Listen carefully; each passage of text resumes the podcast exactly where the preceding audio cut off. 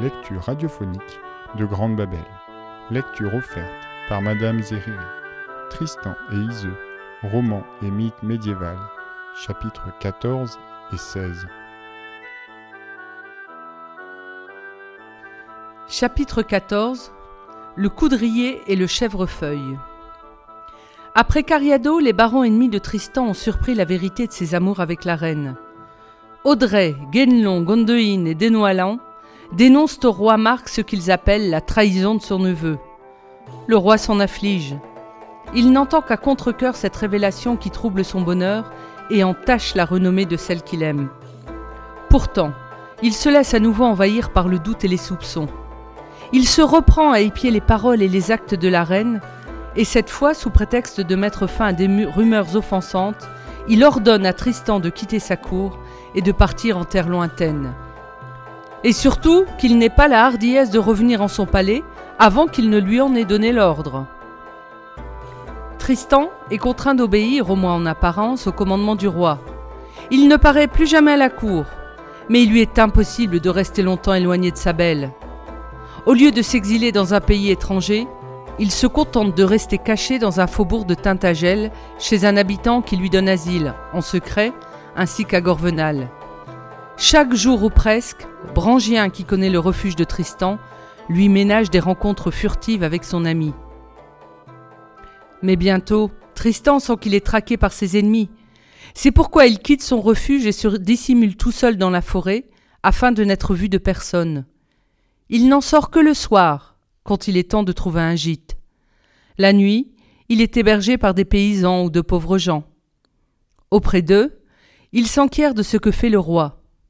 Par eux, il apprend que Marc doit entreprendre prochainement un voyage avec tous ses gens pour aller tenir sa cour le jour de la Pentecôte en un lieu qu'il a fixé. Il y aura abondance de réjouissances et de divertissements, et la reine sera de la fête. En entendant cela, Tristan éprouve une grande joie. Iseux ne pourra se rendre à l'assemblée sans qu'il la voie passer devant lui. Le jour où le roi se met en route, Tristan est venu se cacher dans un fourré le long du chemin par où doit passer le cortège.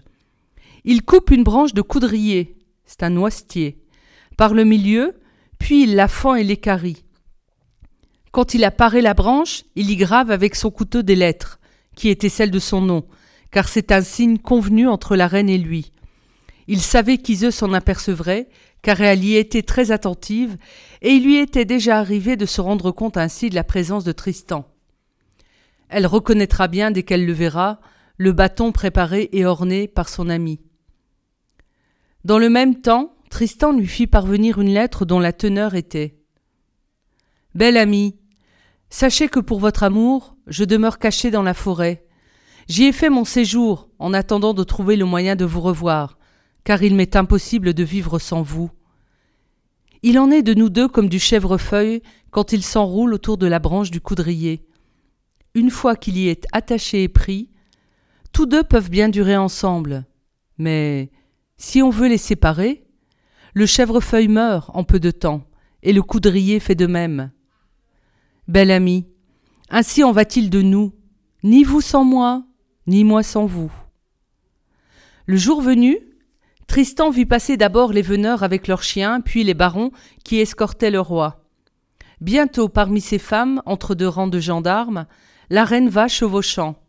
Elle regardait avec soin devant elle. Aussi vit-elle, plantée sur le talus du chemin, le bâton paré et gravé, et elle comprit aussitôt le message qu'il lui apportait, car elle sut en déchiffrer toutes les lettres. Au cavalier qui faisait route avec elle, elle commanda de s'arrêter. Elle veut descendre de cheval et se reposer. Ils obéissent à son ordre. Elle s'éloigne de son escorte et emmène avec elle sa servante Brangien à travers le bois. Y trouve celui qu'il aimait plus que nul être au monde. Il lui parle tout à loisir et elle lui répond à son plaisir. Elle lui promet qu'elle l'aidera à se réconcilier avec le roi. Marc, assure-t-elle, est très affligé d'avoir banni Tristan à la suite des accusations portées contre lui. Quand arrive l'instant de la séparation, alors, les amants commencent à pleurer. Elle lui dit Belle amie, tu as dit les vérités. Je suis le chèvrefeuille et tu es le coudrier. Nul ne pourra nous séparer l'un de l'autre sans causer notre mort à tous deux. En souvenir de la joie qu'il avait éprouvée à revoir son ami, Tristan, qui avait écrit toutes les paroles de la reine telles qu'elle les avait prononcées, en fit un nouveau lait de harpe. On l'appelle goat leaf en anglais. Les Français le nomment chèvrefeuille. Le refrain est Bel ami, si un de nous, ni vous sans moi, ni moi sans vous. Brangien la visée profita de cette entrevue avec Tristan pour convenir avec lui d'un nouveau stratagème qui devait lui permettre de rencontrer secrètement la reine pendant la nuit. Dans le verger clos de pieux et de fortes palissades qui entouraient la demeure royale, jaillissait une fontaine à l'ombre d'un grand pin. Ses eaux fraîches et pures, après avoir rempli un bassin creusé dans un perron de marbre, s'écoulaient vers le château par un canal à ciel ouvert et traversaient la chambre des femmes selon une antique coutume des Celtes. Tristan viendra la nuit dans le verger, auprès de la fontaine. Il y jettera des copeaux portant des signes gravés à la pointe du couteau. Quand Brangien les verra glisser sur l'eau du canal, elle préviendra aussitôt la reine qui ira rejoindre son ami dans le verger. Comme la baguette coudrier, parée et incisée de lettres par Tristan, avait indiqué sa présence dans la forêt, ainsi, durant plusieurs semaines, les copeaux gravés de signes convenus permirent aux deux amants de se rejoindre chaque nuit auprès du perron de marbre, au bord de la fontaine, sous les branches du grand pin. Et tel était l'enchantement du verger royal sous le ciel étoilé, qu'Iseux disait parfois à Tristan. N'est-ce pas ici le verger merveilleux dont parlent les laits bretons? Une muraille d'air infranchissable l'enclos de toutes parts. Parmi les arbres en fleurs, le héros vit sans vieillir entre les bras de son ami, et nulle force hostile ne peut briser la muraille d'air. Mais quand s'éteignait la dernière étoile, l'enchantement s'évanouissait, et Tristan se hâtait de franchir la haute palissade pour regagner son refuge. Chapitre 16 La fleur de farine L'amour est insatiable, et nulle raison ne le gouverne. Un geste, un regard, un soupir suffisent à le révéler. L'insouciance des amants faisait le jeu de leurs ennemis. Depuis que Marc avait renoncé à les soupçonner, Tristan et Iseux, négligeant les avis de Brangien, n'hésitaient plus à se rencontrer au grand jour. Les félons qui les observaient et n'attendaient que l'occasion de les dénoncer étaient bien résolus à prendre leur revanche. Tristan allait et venait librement dans le château et rendait visite à la reine dans la chambre des femmes. Un jour qu'il était avec Iseux, les félons les surprisent, les surprirent. Cette fois, pensèrent-ils, nous les tenons. Ce sera miracle s'ils nous échappent. Ils allèrent tout compter à Marc et lui firent honte de son aveuglement. Sire, un grand malheur vous menace. La reine aime Tristan, qui le lui rend bien. Tout le monde à la cour, hormis vous, est convaincu de leur trahison. Vous voilà prévenu maintenant. À vous de garder votre honneur en éloignant votre neveu. Le roi les écoute, soupire, baisse le front vers la terre, et se tait. Non. Roi, nous ne le souffrirons plus car nous savons maintenant que cette nouvelle naguère étrange n'est plus pour te surprendre. Donc tu consens leur crime. Que feras-tu? Délibère et prends conseil. Pour nous, si tu ne bannis pas ton neveu pour toujours, nous nous retirerons sur nos fiefs et nous entraînerons aussi nos voisins hors de ta cour. Tel est le choix que nous t'offrons. Décide-toi. Seigneur, une fois j'ai cru aux laides paroles que vous disiez de Tristan et je m'en suis repenti. Mais vous êtes mes féaux et je ne veux pas perdre le service de mes hommes. Conseillez-moi donc, je vous en requiers, vous qui en avez la charge. Les barons lui répliquèrent. Si vous voulez suivre notre conseil, faites revenir ici le nain que vous avez injustement banni. Vous lui tenez rancune de votre mésaventure du verger.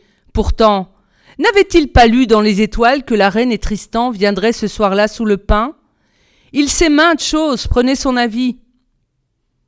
Il accourut le maudit, et enseigna au roi une nouvelle ruse de sa façon.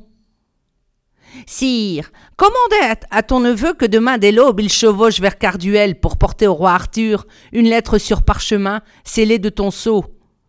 Tristan dort dans ta chambre, et son lit n'est éloigné du tien que de la longueur d'une lance. À l'heure du premier sommeil, tu sortiras de la chambre avec tes fidèles, sous prétexte d'aller à la chasse. Je te jure que Tristan, parce qu'il aime la reine de fol amour, cherchera à lui parler avant son départ et la rejoindra dans ton lit. Tu sauras alors la confiance qu'il mérite. Mais garde-toi de ne rien dire à ton neveu avant l'heure du coucher. Le roi donna son accord. Le nain courut chez un boulanger et acheta un petit sac de fleurs de farine qu'il cacha sous son manteau. Puis il retourna au palais sans se faire voir. La nuit tombée, quand vint l'heure du coucher du roi, Tristan s'y trouva comme il avait coutume. Marc lui dit Bon neveu, une grave affaire me préoccupe et toi seul peux m'aider. Il faut que demain tu chevauches jusqu'à Carduel, où réside le roi Arthur. Tu le salueras de ma part et lui remettras ce bref scellé de ma main, de mon grand seau de cire. Dors bien, car la route est longue et dure et il te faudra partir au point du jour. Tristan reçut cet ordre avec déplaisir, car il lui en coûtait toujours de s'éloigner de la reine, mais il se consola en se disant que l'absence serait courte. Un désir furieux le prit de parler à la reine avant son départ. Il se promit en son cœur que peu avant l'aube, si Marc dormait, il se rapprocherait du lit royal et parlerait à Iseux pour lui faire ses adieux. Cette aimable pensée le tenait éveillé, et il jouissait par avance du plaisir qu'il attendait, quand un bruit léger attira son attention. Il se pencha et vit la porte s'ouvrir. Le nain se glissa furtivement dans la chambre et s'y livra à un étrange manège. Puisant dans le sac qu'il tenait sous son bras, il répandait la fleur de farine sur le sol, entre le lit de Tristan et celui de la reine. Si l'un des deux amants allait rejoindre l'autre, la farine garderait l'empreinte de ses pas. Tristan se dit alors Ce nain n'a pas coutume de chercher à me faire du bien. S'il répand cette farine, ce ne peut être que pour me nuire. Mais il sera déçu. Je serais bien fou de laisser sur le sol la trace de mes pieds. Une, obscurité profonde régnait maintenant dans la chambre. Le nain, sa besogne accomplie, avait disparu en éteignant les cierges. À minuit, le roi se vêtit et sortit avec les barons sous couleur d'aller chasser à l'affût dans la forêt. Tristan et Iseux restèrent seuls avec Périnis, le valet irlandais, qui couchait au pied du lit royal. Tristan crut le moment favorable pour s'approcher d'Iseux. Mais il trouva un habile détour pour déjouer la ruse de Frossin. Lentement, il se dresse sur sa couche, joint les talons, et d'une brusque détente, bondit à pieds joints sur le lit du roi. Son ardeur juvénile lui fait oublier qu'un sanglier lui avait ouvert la cuisse de ses crocs au cours d'une partie de chasse deux jours auparavant. L'effort qu'il fait pour sauter rouvre la plaie mal fermée, et le sang coule sur les draps de la reine.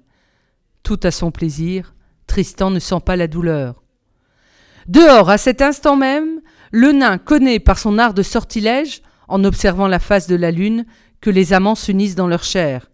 Il en tremble de joie, et courant vers Marc, il lui dit Va Et maintenant, si tu ne les surprends pas ensemble, fais-moi pendre Le roi entre aussitôt dans la chambre, suivi du nain et des quatre félons. Mais Tristan les a entendus. D'un nouveau bond, il s'élance, saute et retombe sur son lit. Des gouttes de sang parsèment çà et là le sol couvert de fleurs de farine. Les draps de Tristan sont rougis à leur tour. En toute hâte, le roi fait rallumer les cierges et regarde autour de lui. Il est désappointé, car il ne voit nulle trace de pas sur la farine, et les deux amants semblent dormir paisiblement, chacun dans son lit. Alors, le nain montre au roi les taches de sang sur les deux lits et les gouttes vermeilles sur la fleur de farine. Le roi dit à Tristan Voilà des indices irréfutables. Ton crime est prouvé. Il ne servirait à rien de te défendre. En vérité, Tristan, je n'ai de toute ma vie ressenti pareil courroux, car jamais je n'étais outragé et tourné en dérision comme tu viens de le faire. Quelle comédie vous m'avez jouée, la reine et toi, sous les branches du grand pin. Mais votre châtiment à tous les deux sera à la mesure de votre crime. Cette fois, les amants sont pris sur le fait. Les barons, surmontant leur couardise, se jettent sur Tristan sans nul souci de sa blessure, et le lit fortement avec des cordes. Si le preux avait eu son épée, ces lâches n'auraient pas osé porter la main sur lui, mais ils le tenaient désarmé à leur merci. Bel oncle, dit Tristan, les apparences nous condamnent, et nulle dénégation ne nous servirait. Pourtant il n'est pas d'homme dans ta maison, s'il osait soutenir ce mensonge que j'ai aimé la reine par fol amour, qui me trouverait aussitôt prêt à l'affronter en champ clos. Je mets ma confiance en Dieu, et je suis sûr que si tu me permettais de me défendre en combat singulier, nul guerrier ne se trouverait pour prendre les armes contre moi. Mais par le Dieu qui souffrit la passion, j'implore ta clémence, non pour moi, mais pour la seule Iso, Ise, car elle n'a point failli. Sire, ne te venge pas sur elle. En disant ces mots, il se tourna vers la reine et s'inclina profondément. Pas de pitié crièrent les félons. Sire, reprit Tristan, tu peux ordonner ma mort. Sans l'avoir méritée, je ne la crains pas. Mais par le Père des miséricordes, je t'en conjure, épargne Iseux. Marc, blême de colère, détourna la tête et ne daigna point répondre. Les barons se saisirent de la reine et ligotèrent si rudement ses membres délicats que la chair en était toute meurtrie. Puis ils enfermèrent les amants dans un réduit dont ils firent garder les issues pendant le reste de la nuit. Dès cet instant, Marc était bien résolu à châtier les coupables sans autre forme de procès. Il jura que dès le lendemain à l'aube, il les ferait périr tous les deux par le feu et que leurs cendres seraient dispersées au vent, comme il était d'usage pour les traîtres.